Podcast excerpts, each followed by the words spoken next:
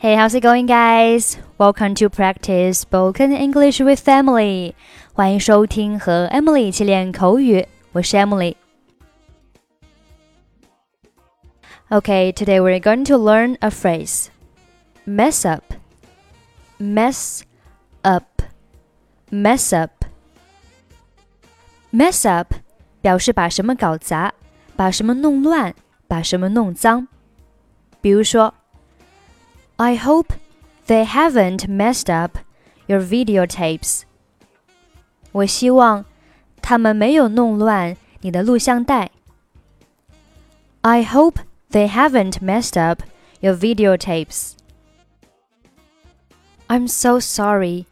I messed up the whole thing. 很抱歉，我把整件事情搞砸了。I'm so sorry. I messed up the whole thing. 在今天的对话当中，我们会听到这样一句话：I messed up my midterm exam so badly today. 今天我的期中考试考砸了。I messed up my midterm exam so badly today. Okay, now let's listen to the dialogue. How was school today? I hate school. Why? What happened? I messed up my midterm exam so badly today. It's just one exam. Can you retake the exam? Yes, but it's so humiliating. I don't want my friends to know I failed. Why didn't you do a good job? I don't know. I sat down in my seat, looked at my paper, and then my mind just went totally blank. Do you think you studied enough for the exam?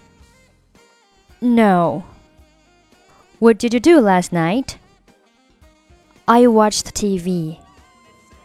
Did you study the whole night for your exam? No, not really. I'm sure if you had studied, you would have done well. When can you retake your exam? Tomorrow. All right. Get out your books, and I hope you prepare. Okay, that's pretty much for today. 如果您想参与本期节目的跟读版本以及语音打分，欢迎您关注我们的微信公众号“英语主播 Emily”。在公众号里回复“节目”两个字就可以加入。 或者你也可以关注我们的抖音号“英语主播 Emily”，获取更多英语内容。I'm Emily. I'll see you next time. Bye bye.